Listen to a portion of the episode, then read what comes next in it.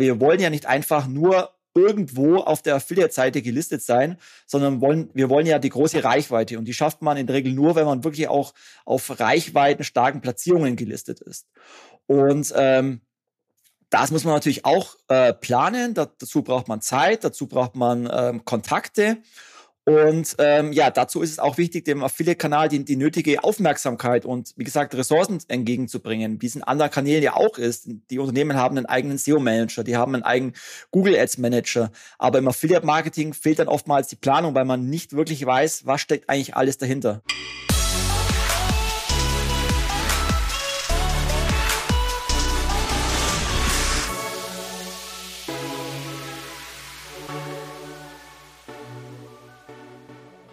Digitale VorreiterInnen hier. Wir sind dein Podcast von Vodafone Business zum Thema Digitalisierung. Und ich heiße Christoph Bursek. Umsatz hat jedes Unternehmen gern und Markus Kellermann macht Umsatz. Und zwar auf Provisionsbasis. Affiliate Marketing heißt das. Und in Deutschland wächst dieser Kanal wie seit Jahren nicht mehr. Grund genug von Mr. Affiliate Marketing himself, Markus, eine Nachhilfe zu bekommen, wie man anfängt, für wen es sich lohnt und warum es so paradox ist, dass Unternehmen digitalen Umsatz erwirtschaften möchten, aber es ihnen leichter fällt, Social Media ohne Return on Invest zu betreiben, als einfach mal Affiliate mit klar definierten Provisionen zu planen. Wer mehr Umsatz möchte, hört diesen Podcast durch, dann sehe ich nicht, was noch schiefgehen sollte. Viel Spaß. Und jetzt zu meinem Gast. Herzlich willkommen bei mir, Markus Kellermann. Ja, vielen Dank für die Einladung. Es freut mich. Wenn ich an das Thema Online-Marketing denke, denke ich unter anderem auch an dich. Für mich bist du das Gesicht der Branche Affiliate Marketing, damit die Leute zu Hause so ein bisschen eine Vorstellung haben, wie groß Affiliate Marketing eigentlich in Deutschland so ist. Kannst du uns irgendwie sagen, wie viel Umsatz macht Affiliate Marketing in Deutschland? Ja, ähm, das ist eine sehr gute Frage, weil ähm, Affiliate Marketing wird als Kanal, glaube ich, von vielen äh, unterschätzt, weil als ähm, Online-Unternehmen dominieren natürlich oftmals die digitalen Werbekanäle äh, von GAFA, also Google, Apple, Facebook, Amazon. Und 70 Prozent der Werbeausgaben fließen ja auch in Google, äh, Meta, TikTok und Co. Ähm, deswegen ist vielleicht in der öffentlichen Wahrnehmung Affiliate Marketing gar nicht ähm, so groß. Ähm, allerdings laut einer Auswertung des Bundesverbands Digitale Wirtschaft wird in Deutschland mittlerweile jeder siebte Euro im E-Commerce äh, durch Affiliate-Marketing umgesetzt. Das wären zum Beispiel im letzten Jahr knapp 18 Milliarden Euro Umsatz gewesen, die nur über Affiliate-Partner ähm, generiert wurden. Und ähm, die Branche wächst auch kontinuierlich. Also allein im letzten Jahr hatten wir ein Wachstum von circa 15 Prozent auf dem Werbevolumen von 1,55 äh, Milliarden Euro. Und auch wenn man so ähm, nach den Trends bei den Online-Marketern ähm, fragt, ähm, sagen 83 Prozent, dass Affiliate-Marketing äh, entweder als wichtig oder als sehr wichtig angesehen wird im Online-Marketing-Mix. Ähm, und was eben auch oft unterschätzt wird, ähm, wie groß die Branche eigentlich an sich ist. Also auch hier gibt es eine Erhebung des BVDW, dass es in Deutschland circa 40.000 Affiliate-Partner gibt, ähm, 7.000 Advertiser, also ähm, Shops, die ein Partnerprogramm betreiben, 150 Agenturen und 50 Netzwerke und Technologien. Und das sind insgesamt circa 95.000 Fachkräfte in der Branche. Und da sieht man, wie groß eigentlich dieses Vertriebs- und Innovationskraft im Affiliate-Marketing ist. Und das wird, glaube ich, von, von ganz vielen einfach unterschätzt, die vielleicht mit Affiliate-Marketing bisher noch nicht so viel zu tun hatten. Gibt es große Unternehmen, von denen man vielleicht von außen gar nicht wusste, dass sie einen relevanten Anteil ihres Unternehmens über Affiliate-Marketing machen? Was fällt dir da ein in Deutschland? Also ich sage mal, es sind circa 80 Prozent der äh, werbetreibenden Unternehmen, die Affiliate-Marketing machen. Und ich sage mal, die, die großen Player kennt man sicherlich, wie Check24, wie Sixt, wie äh, Vodafone. Äh, übrigens auch ein gemeinsamer Kunde von uns, also bei euch Sponsor, bei uns Kunde ähm, About You, Douglas, Otto. Ähm, das sind Mit dir verdienen sie das Geld und bei mir geben sie es aus. ja, genau. Insofern äh, danke, danke Markus auch für diesen Podcast. Ja, also ich, ich werde es weitergeben, ja. Mhm. Also da gibt es sicherlich viele Bekannte, aber es gibt sicherlich auch viele Rising Stars. Also spontan fällt mir ein, ähm, vor zwei Jahren haben wir einen Kunden betreut, ähm, einen CBD-Online-Shop. Ähm, der ist damals äh, gigantisch gewachsen, mittlerweile auch an der Börse. Und das war zum Beispiel ein Thema, was, ähm, was extrem durch die Decke ging im Affiliate Marketing. Also es gibt immer wieder Branchen, die neu kommen und die dann mit Affiliate Marketing auch starten und darüber Umsatz generieren. Also da gibt es immer wieder interessante Branchen, die dann über Affiliate Marketing ähm, ja auch wachsen können. Veröffentlicht Amazon Zahlen, wie viel Geld sie in Deutschland für Affiliate Marketing ausschütten? Also dieses typische Amazon Partnerprogramm ist, glaube ich, äh, auch ein gutes Beispiel für Affiliate Marketing. Ähm, definitiv. Amazon war so ein der ersten ähm, Affiliate-Programme überhaupt, die, glaube ich, 1997 mit ihrem eigenen ähm, Affiliate-Partnerprogramm gestartet sind. Wow. Macht in Deutschland sogar fünf Prozent ähm, des Traffics kommt ähm, über Affiliate-Partner. Also es war früher mal mehr. Ich war mal vor ein paar Jahren auf mhm. einer Konferenz in Amerika. Da war der ähm, Anteil, glaube ich, bei zehn Prozent. Mittlerweile sind es ähm, circa fünf Prozent. Und ähm, umsatzmäßig ähm, ist es so, bei 5% des Traffics ähm, ist der Umsatz in Deutschland circa 1,7 Milliarden Dollar, ähm, der mhm. über Affiliate Marketing generiert wird. Also fast 10% des gesamtdeutschen Affiliate-Umsatzes macht Amazon. Genau, also die 1,7 Milliarden Dollar, ja. die äh, Umsatz generiert werden bei Amazon und circa ja. 85 Millionen Dollar Provisionen, die ausbezahlt werden. Entschuldigung, ich muss nochmal weiterfragen, weil es gerade so spannend ist. Fallen dir auch so die größten Amazon-Affiliates ein? Wer, wer könnte das sein? Amazon ähm, macht die Regeln äh, immer strenger. Also äh, mhm. es gab mal äh, die Strategie, äh, mit Influencern zusammenzuarbeiten. Das wurde dann ziemlich eingeschränkt. Ähm, auch ähm, du hattest da vor kurzem Fabian Spielberger von MyDeals mhm. auch im Interview. Auch da äh, wurde das Ganze ja ziemlich runterreguliert. Also eigentlich ähm, möchte Amazon gar nicht so richtig mit ähm, Vertriebspartnern zusammenarbeiten. So richtig äh, los davon kommen sie auch nicht. Ähm, reduzieren auch kontinuierlich ihre Provisionen. Sie wollen am mhm. liebsten mhm. Content-Partner haben, ähm, machen auch Unterscheidung bei der Provisionsauszahlung, ähm, ob jemand äh, direkt zu Amazon verlinkt oder letztendlich Produkte von einem, von einem Drittanbieter letztendlich ähm, verkauft. Ähm, aber sie kommen auch nicht ganz los von, vom Affiliate Traffic, ja. weil den wollen sie natürlich gerade bei 1,7 Milliarden Euro Umsatz auch mitnehmen. Ähm, also ich glaube, so richtig wissen sie nicht, wo es hingehen soll. Was allerdings eine gute Chance ist ähm, für die äh, klassischen Affiliate-Netzwerke in Deutschland, weil ein Affiliate-Partner, der vielleicht bisher Werbung für Amazon gemacht hat, ähm, sucht sich vielleicht neue Einnahmemöglichkeiten über ähm, ganz klassische ähm, Retailer-Partnerprogramme, die vielleicht auch mehr Provision bezahlen, in der Regel fünf bis zehn Prozent. Und das ist natürlich eine, eine große Chance, sage ich mal, für das klassische Affiliate-Marketing abseits vom Amazon-Affiliate-Marketing. Du machst hauptsächlich, ich habe dich noch gar nicht so richtig vorgestellt, du bist geschäftsführender Gesellschafter von der Expose 360. Das heißt, ihr seid eine Agentur, allein glaube ich in eurer in eurem Bereich in eurem Kern über 100 Mitarbeitende. Ihr habt euch zusammengeschlossen zur Mai Gruppe, glaube ich. Und ähm, was sind da eure Aufgaben? Genau, also wir gehören ähm, seit April zum Mai Group. Ähm, die My Group ist ein Zusammenschluss von ähm, sieben Spezialagenturen aus unterschiedlichen Bereichen. Unser Bereich als Expose 360 ist dabei natürlich ähm, Performance Marketing.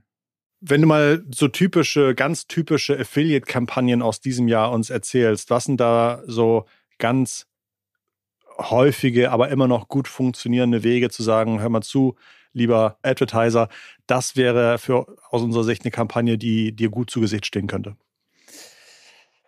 Also ähm, Affiliate Marketing ist natürlich sehr aktionsgetrieben. Das heißt, ähm, wenn man eine gute Endkundenaktion hat, dann ähm, wird diese natürlich häufiger auch angeklickt und häufiger gekauft. Also man sieht es ja auch immer in der Black Week oder Black Friday, ist natürlich auch eins der ähm, wichtigsten Shopping-Events in der Affiliate-Branche, wie wahrscheinlich in der ganzen Online-Branche.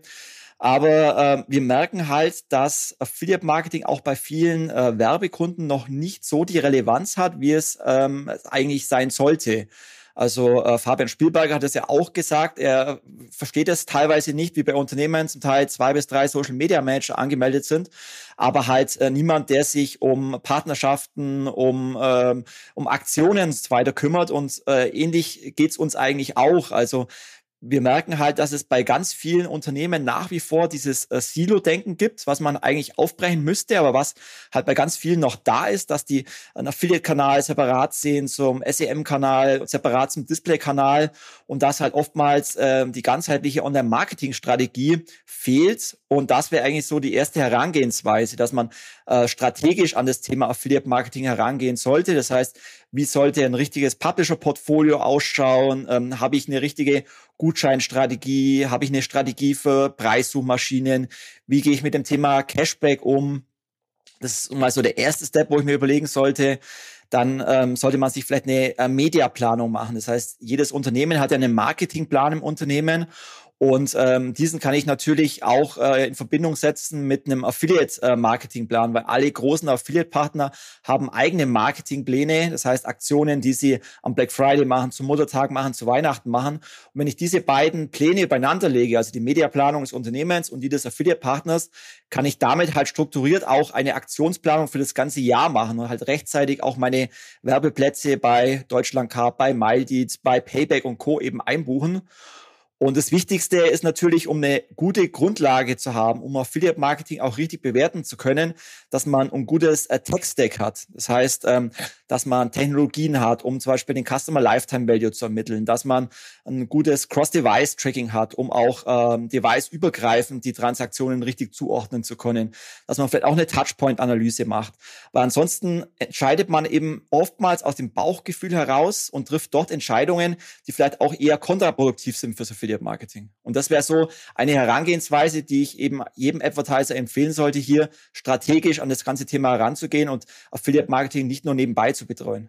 Customer Lifetime Value, Cross-Device Tracking, das sind teilweise bestimmt schon Themen, die kriegen, glaube ich, viele Unternehmen so ganz nativ nicht auf die Spur kann ich, wenn jetzt irgendwie Leute zu Hause zuhören und sagen, boah, also wir machen gar nicht so viel Affiliate Marketing oder gar nichts, wie können die dann rausfinden, ob ihre äh, Marktbegleiter oder Wettbewerber Affiliate Marketing machen? Dass man zumindest schon mal weiß, oh, wenn zwei von dreien das machen und wir nicht, vielleicht äh, äh müssen wir mal gucken, ob das auch was für uns ist.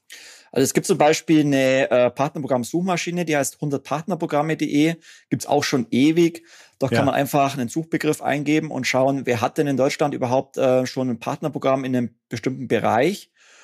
Und äh, zum Thema Customer Lifetime Value. Ähm, ich war im letzten Jahr auf einer Konferenz, habe dazu auch einen Vortrag präsentiert und habe einfach mal ähm, die BesucherInnen gefragt, äh, verschiedene Fragen, zum Beispiel, wie hoch ist euer Customer Lifetime Value? Oder wie oft hm. kaufen eure KundInnen ein, die von bestimmten Affiliates vermittelt wurden? Oder wie hoch ist denn der durchschnittliche Warenkorbwert der Kundinnen über bestimmte Affiliates?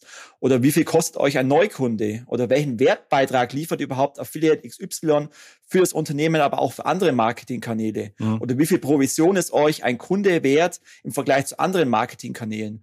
Und fast kein einziger der mhm. Teilnehmer dieser Konferenz konnte diese Fragen beantworten, weil einfach die Datengrundlage fehlt oder eben auch die Zuweisung, ähm, das Ganze dem Affiliate-Kanal zuzuweisen oder eben auch bestimmte ähm, Daten, die man vielleicht auch als Unternehmen hat, richtig zu nutzen. Und da ist bestimmt mit Sicherheit noch sehr viel Nachholbedarf, ähm, das Ganze richtig zu messen und auch nachvollziehbar zu machen. Wäre das denn vielleicht nicht für euch so eine Art äh, Marktmachung für, für morgen, also für die Zukunft, dass ihr Unternehmen erstmal helft, genau diese Fragen zu klären und bei denen ein Setup herzustellen, mit dem sie dann überhaupt den Wert eines Affiliate Marketings richtig schätzen können? Also macht ihr das oder macht das jemand aus eurer Gruppe?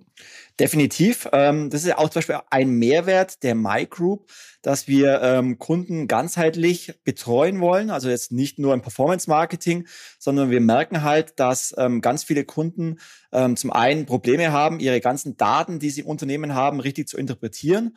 Dann zweitens, dass sie im Unternehmen oder generell keine Fachkräfte ähm, finden. Dann drittens, ähm, dass sie überfordert sind an der Menge von Tech-Stack. Wenn man sich die Tech-Landscape äh, mittlerweile anschaut, die ist ja so unübersichtlich und eben auch, ähm, dass ähm, die Vielzahl von Touchpoints immer äh, unübersichtlicher wird. Und da brauchen die Unternehmen Beratung, Consulting. Das können wir zum Beispiel bei der MyGroup mit der Digitalberatung, so heißt ein Unternehmen aus Wien, eben umsetzen, den Kunden ganzheitlich beraten. Und wenn man zum Beispiel sieht, dass zum Beispiel laut Forrester 53 Prozent der Unternehmen momentan nicht in der Lage sind, die Kunden auf ihrer eigenen Website zu identifizieren oder nur in 16 Prozent der Unternehmen der Online-Shop und das CRM miteinander verbunden sind oder 45 Prozent der Unternehmen noch mit Excel oder Google Sheets arbeiten. Wo hast du die ganzen Zahlen her? Hast du die im Kopf oder hast du da irgendwie so einen Spickzettel offen? Ähm, die habe ich im Kopf, weil äh, ich ja vor kurzem diesen ähm, Vortrag präsentiert habe zum Thema okay. Customer Lifetime Value im Affiliate Marketing. Ja. Und ich mir natürlich ähm, das Ganze vorher nochmal angeschaut habe, um eben ähm, hier konkrete Zahlen präsentieren zu können, einfach auch zu zeigen, äh, wo es äh, Probleme gibt in der Branche. Und die kann man eigentlich ganz einfach bewältigen. Aber ich weiß natürlich auch, dass viele Unternehmen ähm, einfach momentan vor so vielen Herausforderungen stehen und auch im Unternehmen zu wenig Ressourcen haben, äh, in der ähm, Technik-Programmierabteilung vielleicht auch gar keine, gar keine Zeit bekommen, um solche Themen zu platzieren. Und da brauchen die Unternehmen Unterstützung. Aber eigentlich ist es ganz einfach, allein schon mit ähm, Google Analytics den Lifetime Value zu messen. Man kann auch das Ganze äh, ID-basiert machen, zum Beispiel mit der E-Mail-Adresse und dann zum Beispiel äh, über BigQuery, äh, also ein Data Warehouse von Google, diese Daten zusammenzubringen. Also es gibt einfache Möglichkeiten, aber man muss halt anfangen. Und ähm, ja. das geht bei vielen auch nicht von heute auf morgen, aber man muss, sollte es zumindest mal äh, in seiner eigenen Planung vielleicht für nächstes Jahr einfach mal, ähm, ja, mal vorantreiben. Ganz grob gesprochen, falls jetzt jemand äh, zuhört und überlegt, bei sich mal dieses ganze Tracking-Thema gerade zu ziehen. Wenn ich mir da, wenn ich das Know-how nicht in-house habe und mir vielleicht irgendwie eine Beratung hole, die mir beim Aufsetzen des Trackings so hilft, ich weiß, das kann man wahnsinnig schwer sagen, aber was, was gebe ich dafür aus? Also was gebe ich dafür aus, ein Tracking auf meiner Webseite herzustellen, mit dem ich einigermaßen sauber auch Affiliate-Marketing tracken kann? Ja, das hängt natürlich immer von den individuellen Anforderungen eines, eines Kunden ab. Was hat er momentan schon? Wie ist der Ist-Zustand? Äh, was möchte er jetzt alles messen? Also man kann ja so viel Dinge messen, äh, von der, vom ROAS über die Kur, über die Customer Lifetime Value, über viele andere Daten. Ähm, das heißt, man geht normalerweise mit einem, mit einem Workshop in das ganze Thema ähm, nachdem man eine erste äh, Bestandsanalyse durchgemacht hat, besprecht dann mit dem Kunden. Und da ist es vor allem wichtig, ähm, sämtliche Stakeholder äh, dabei zu haben bei diesem, äh, bei diesem Workshop, also vom C-Level über die verschiedenen äh, Marketingverantwortlichen der verschiedenen Kanäle bis hin zu den Entwicklern. Da muss man mit denen das, das Thema gemeinsam ähm, besprechen. Und vor allem muss man die Leute auch abholen, warum es so wichtig ist, diese ganzen Daten zu messen. Und äh, nach dem Workshop ähm, erstellt man letztendlich eine Strategie, ähm, gießt das Ganze in eine Timeline, in eine Abarbeitungsliste und dann fängt man an und in der Regel wird das Ganze auf, äh, auf Tagesbasis abgerechnet und das hängt dann letztendlich vom Umfang des Projektes ab. Aber man kann schon sagen, dass auch teilweise wirklich kleine Startups, neue Webshops, neue Anbieter es hinbekommen, gutes Affiliate-Marketing zu machen, oder? Also fallen dir da Beispiele an, ähm, die klein angefangen sind, aber sich dann gut durch Affiliate-Marketing platziert haben in den letzten Jahren? Ja, ähm, also wie gesagt, CBD war eines der ja. Themen, ähm, die wir, Hempamet hieß das Unternehmen, die mittlerweile mit SolidMind sogar äh, an die Börse gegangen sind. Ähm, die haben wir vor, hm, wann war das, 2019, 2020, haben die mit Affiliate Marketing gestartet, ähm, sind damit unter anderem äh, riesengroß geworden.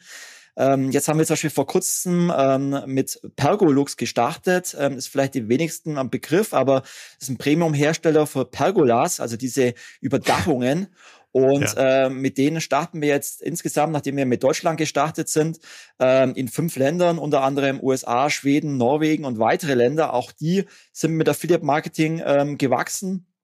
Also es gibt immer wieder Kunden, die bisher gar kein Affiliate Marketing gemacht haben, dann irgendwie auf den Kanal aufmerksam werden ja. und dann einfach mal starten. Und der große Vorteil vom Affiliate Marketing, dass du eigentlich kein äh, Initialaufwand oder wenig Initialkosten hast, sondern du startest, such dir die richtigen Partner raus ähm, und dann kannst du loslegen und zahlst ja letztendlich im Affiliate Marketing nur bei einem erfolgreichen Abschluss eine CPO-Provision. Das heißt, das Risiko, die Einstiegshürde ist im Affiliate Marketing sehr gering. Von dem her ähm, ist es ja auch so, dass die Unternehmen, die wollen ja eigentlich unabhängig werden von GAFA. Wenn man sieht, dass mhm. bei Google ähm, die CPCs in diesem Jahr um 20 bis 30 Prozent gestiegen sind, bei Meta auch um 10 Prozent, ähm, sind das natürlich Kosten, die immer mehr steigen, gerade jetzt in der Inflation, in der Rezession. Und da ist Affiliate Marketing natürlich ein Kanal, wo man sehr gut skalieren kann, wo man transparent kalkulieren kann. Deswegen kann ich es jedem nur ans Herz legen, mit Affiliate Marketing einfach mal zu testen, weil der große Vorteil ist ja auch, du kannst mit sämtlichen Partnern eine Kampagne planen.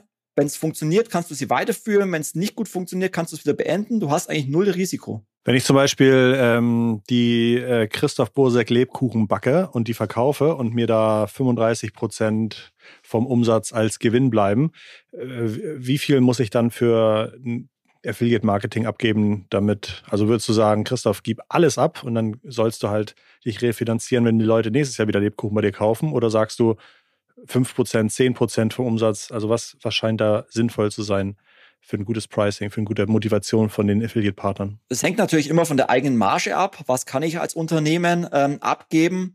Was da viele auch nicht berücksichtigen in der Kalkulation, gerade wenn man noch am Anfang ist und dann kommt vielleicht irgendwann das böse Erwachen, dass wenn man einen Gutschein rausgibt, das heißt, wenn man das Gutscheinspiel spielt oder auch bei MyDeals aktiv ist, dann sind es natürlich auch noch Kosten, die sollte man on top ähm, äh, rechnen. Aber äh, letztendlich ist es ein Margenspiel, eine Margenkalkulation. Natürlich sollte man von der Provision ähnlich liegen ähm, wie die Marktbegleiter, weil ansonsten wird es schwierig, von den Affiliate-Partnern beworben zu werden. Das kann man sich auch auf 100 Partnerprogramme oder in den Netzwerken anschauen. Was zahlen die Wettbewerber an, an Provisionen, beziehungsweise was wird öffentlich kommuniziert an Provision? Ähm, aber der, der heilige Gral, sage ich immer, ist ja, ähm, dass das teuerste erstmal ist, den, ähm, den Kunden in den Shop zu bekommen.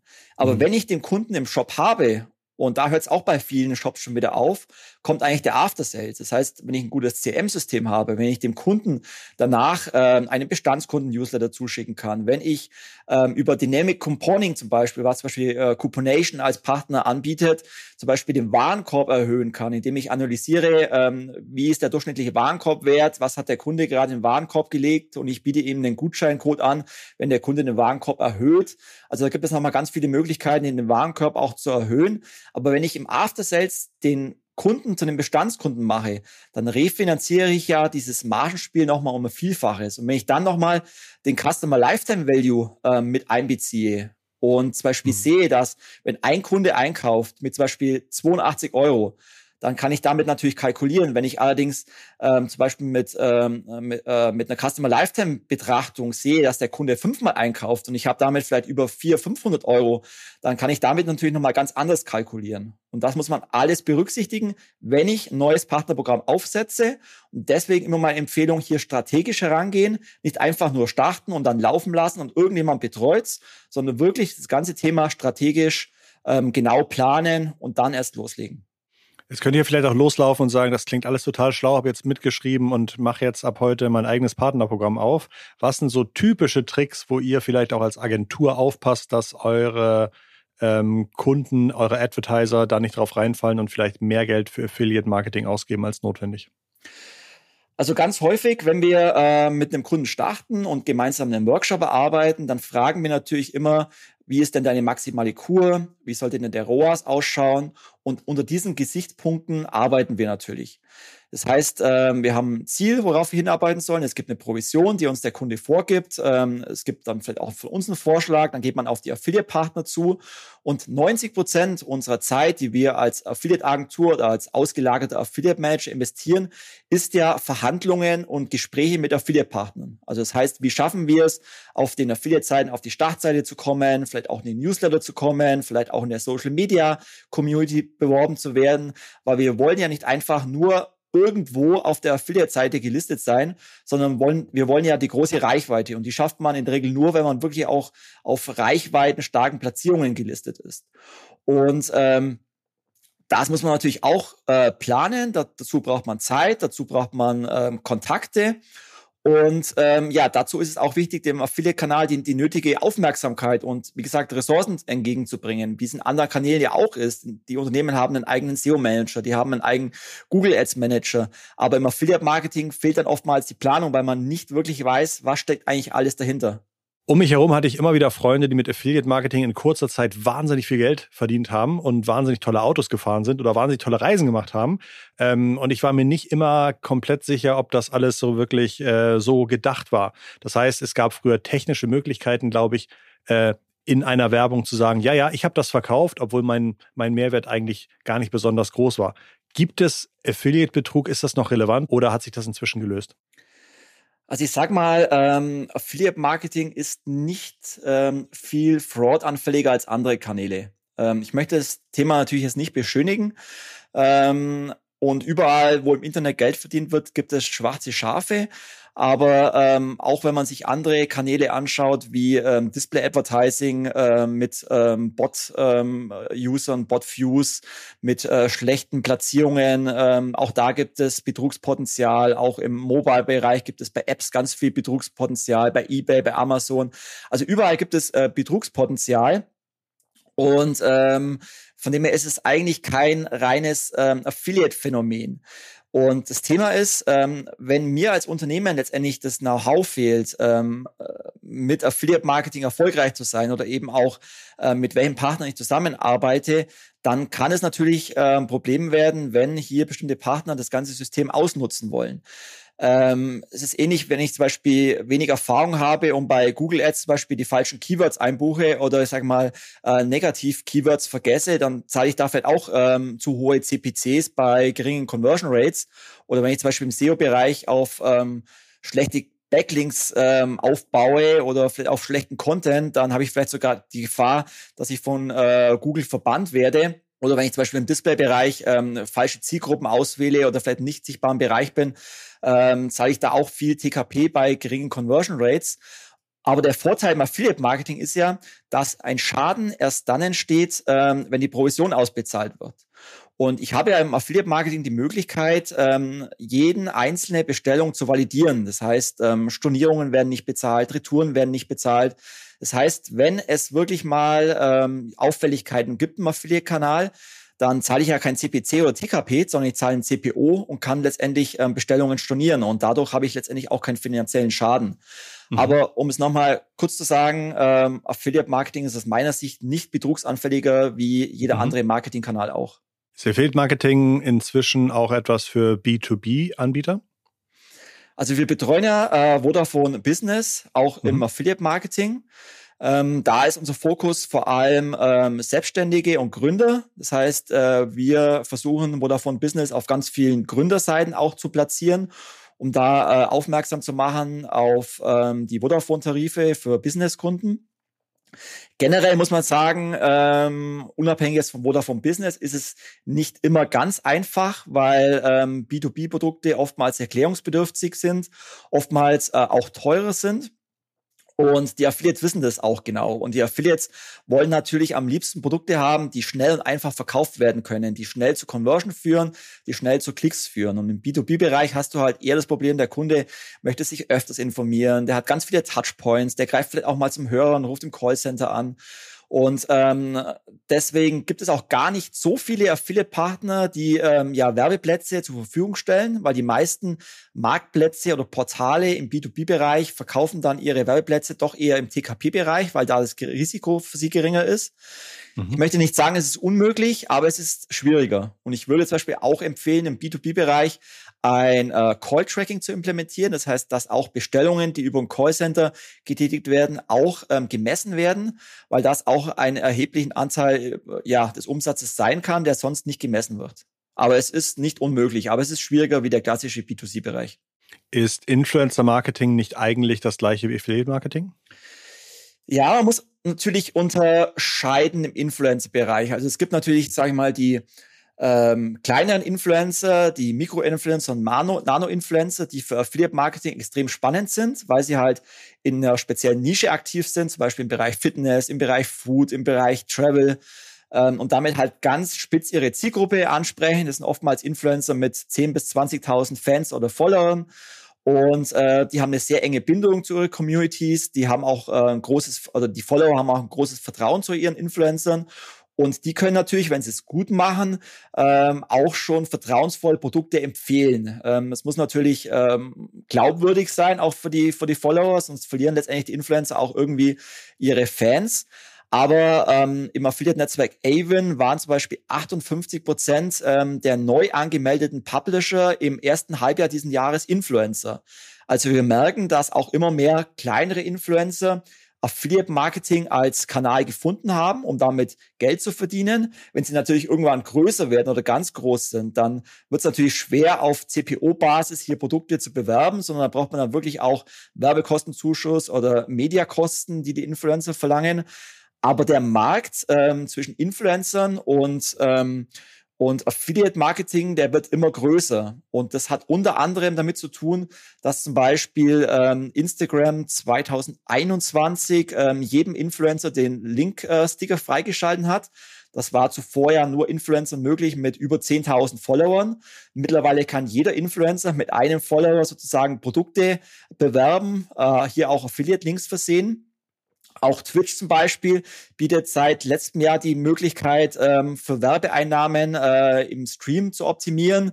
Also jeder Twitch-Streamer hat mittlerweile äh, pro Stunde die Möglichkeit, neben der Pflichtanzeige auch äh, mehr Werbeeinblendungen ähm, zu schalten. Auch TikTok hat dieses Jahr in den USA ähm, den Creatoren eine In-App-Affiliate-Programm für den TikTok-Shop freigeschalten. Also wir sehen, dass hier immer mehr Social-Media-Plattformen das Thema auch erkennen, dass man mhm. damit Geld verdienen kann und sich auch öffnen. Also wir haben zum Beispiel im letzten Jahr einen Case gemacht äh, mit Twitch für unsere Kunden Shirtinator. Shirtinator ist ein Anbieter für individuelle T-Shirts äh, oder Fashion-Produkte. Und wir haben uns hier verschiedene Streamer rausgesucht, ähm, zum Beispiel der Saito oder Hunsohn McNugget. Und die haben zum Beispiel Merch-Produkte bekommen von Shirtinator und den Gutscheincode, mit dem man sich dann diese äh, Merch-Produkte äh, bei Shirtinator bestellen kann.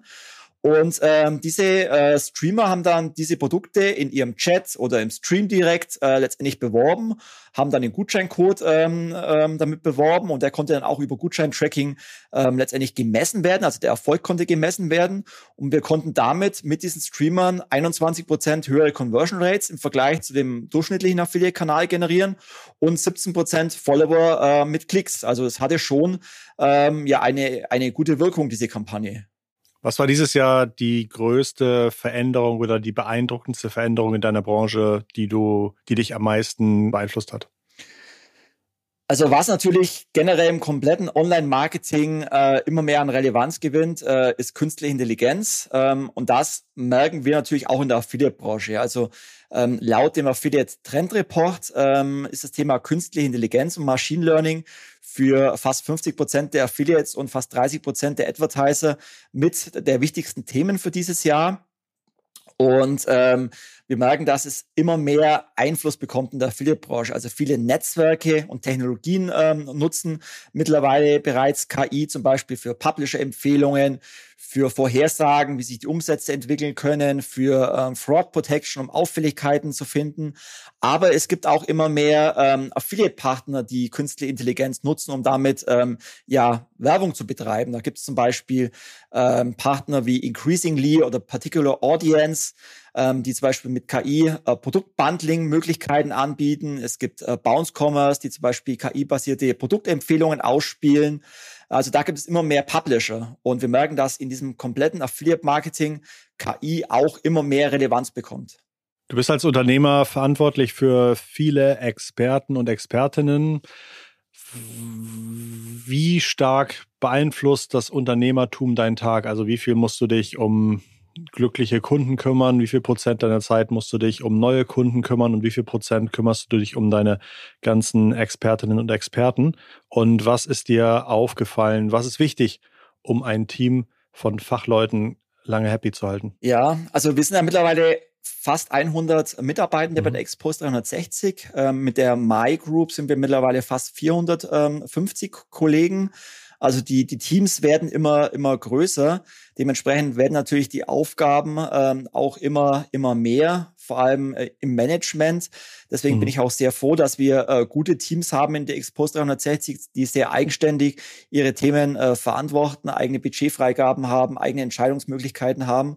Ähm, das nimmt sehr viel Arbeit bei mir ab und ähm, wir haben da vollstes Vertrauen in unsere Teams. Die machen da alle einen super Job. Aber die Managementaufgaben, ähm, ja, die, die werden natürlich immer mehr und äh, beinhalten eigentlich mittlerweile 90 Prozent meiner Zeit. Das ist jetzt die Zeit, die du persönlich aufwendest. Was sind so die einzelnen Komponenten, um die Zufriedenheit der Mitarbeitenden hochzuhalten?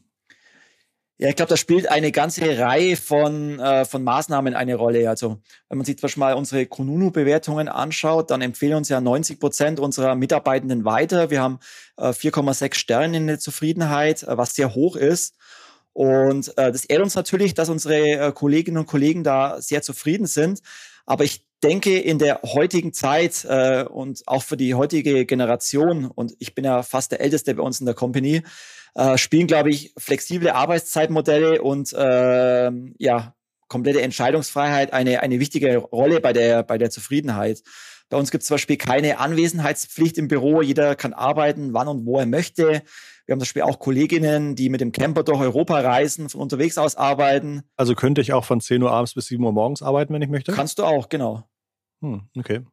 Ähm, wir haben auch Kollegen momentan zum Beispiel aus dem Influencer-Team, der aus Teneriffa aus arbeitet, nebenbei äh, surfen lernt. Ähm, und was bei uns ganz wichtig ist und das trotz unseres Wachstums, also wir sind zum Beispiel seit, seit Corona fast doppelt so schnell gewachsen. Wir waren 2020 waren wir fast 40 Mitarbeiter und jetzt sind wir fast 100 Mitarbeiter ist, dass sich jeder bei uns im Team äh, einbringen kann. Also äh, wir haben zum Beispiel vor zwei Jahren unsere äh, Vision Alpha Umi definiert. Ähm, das bedeutet, wir wollen der Leuchtturm sein in der Agenturbranche, an der man sich orientieren kann. Und dieses Alpha Umi ähm, besteht aus, aus vier Säulen. Das heißt, die erste Säule ist unsere Kunden, die zweite Säule sind die Mitarbeitenden, die dritte Säule ist die Gesellschaft und die vierte Säule ist das unendliche Unternehmen. Und diese vier Säulen spiegeln eigentlich unsere, unsere Schwerpunkte und unsere Werte wieder. Das heißt, ähm, diese vier Säulen stehen im Mittelpunkt bei allem, was wir tun. Also wenn du zum Beispiel auf unsere Website gehst, dann findest du ganz transparent ein Backlog für jeden einsehbar und für jeden absolut transparent auf diese vier Säulen aufgebaut und doch können sich zum Beispiel alle Mitarbeitenden ähm, Projekte einreichen und daran mitarbeiten. Also wenn man zum Beispiel mal ähm, das Beispiel für die Gesellschaft nimmt, dann haben wir zum Beispiel einen Social Day eingeführt, äh, bei dem jeder Mitarbeitende äh, pro Jahr einen Tag frei bekommt, um sich für soziale Projekte zu engagieren. Also zum Beispiel Müllsammelaktionen, an der Tafel helfen, ähm, Kindergarten helfen. Ähm, wir haben zum Beispiel ehrenamtlich auch den Relaunch der äh, neuen Website von der Augsburger Puppenkiste mitgewirkt. Wir sind Sponsor beim CSD Augsburg. Ähm, wenn man uns mal die Säule anschaut, der Kunden, ähm, wir haben zum Beispiel eine Kunden-Churn-Rate von 1%, was im Agenturbusiness sehr wenig ist. Aber auch hier ist es so, dass wir eine sehr enge Bindung haben mit unseren Kunden. Wir verschicken zum Beispiel motivierende Relaunch-Pakete, wir verschicken äh, Urlaubsgeschenke, wenn wir wissen, unsere Ansprechpartner fahren in Urlaub. Wir wollen da eine sehr enge Bindung haben. Aber auch für die Mitarbeitenden ähm, ist dieses Alpha-Umi sehr wichtig. Wir bieten zum Beispiel jeden Freitag, äh, kommt Fitnesscoach zu uns ins Büro und macht hier Coaching mit den, mit den Kolleginnen. Wir ähm, geben einen Tag zusätzlichen Urlaub äh, pro Jahr der, ähm, der, der Zugehörigkeit im Unternehmen. Wir haben eine Mitarbeiter-Churn-Rate von äh, drei äh, Prozent nur pro Jahr, was auch äh, extrem wenig ist. Und so versuchen wir halt wirklich ein Umfeld zu schaffen, mit dem sich alle identifizieren können. Wir wollen nicht nur der klassische Arbeitgeber sein, der äh, 9-to-5-Job anbietet, sondern wir wollen Unternehmen sein, wo sich jeder einbringen kann, wo jeder Spaß hat und wo jeder auch weiß, ich kann aktiv das Unternehmen mitgestalten. Ich glaube, seitdem ich das Thema Affiliate Marketing kenne, ist der, Name Markus Kellermann für mich äh, untrennbar verbunden mit diesem Thema.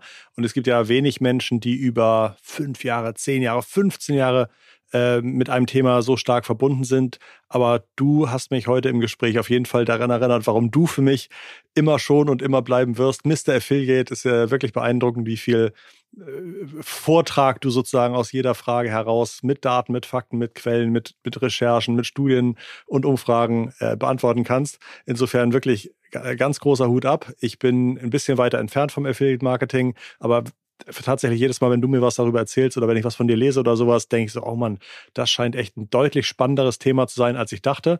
Und dass du jetzt sagst, ihr wächst so toll, dass das Thema wächst mit 15 Prozent im letzten Jahr nochmal wieder, ähm, zeigt mir, glaube ich, auch, ja, dieses Thema Affiliate Marketing ist, glaube ich, noch für viele Unternehmen etwas, ähm, wo sie ihre Erfahrungen sammeln sollten. Äh, danke dir, Markus, für deinen Input. Vielen Dank, Christoph. Hat mich gefreut. Ihr zu Hause könnt uns ja mal wissen lassen, ob ihr zum Thema Affiliate Marketing erfolgreich seid. Das würde mich tatsächlich nochmal interessieren. Ich habe mit vielen Unternehmen zu tun, die Online-Marketing tätig sind.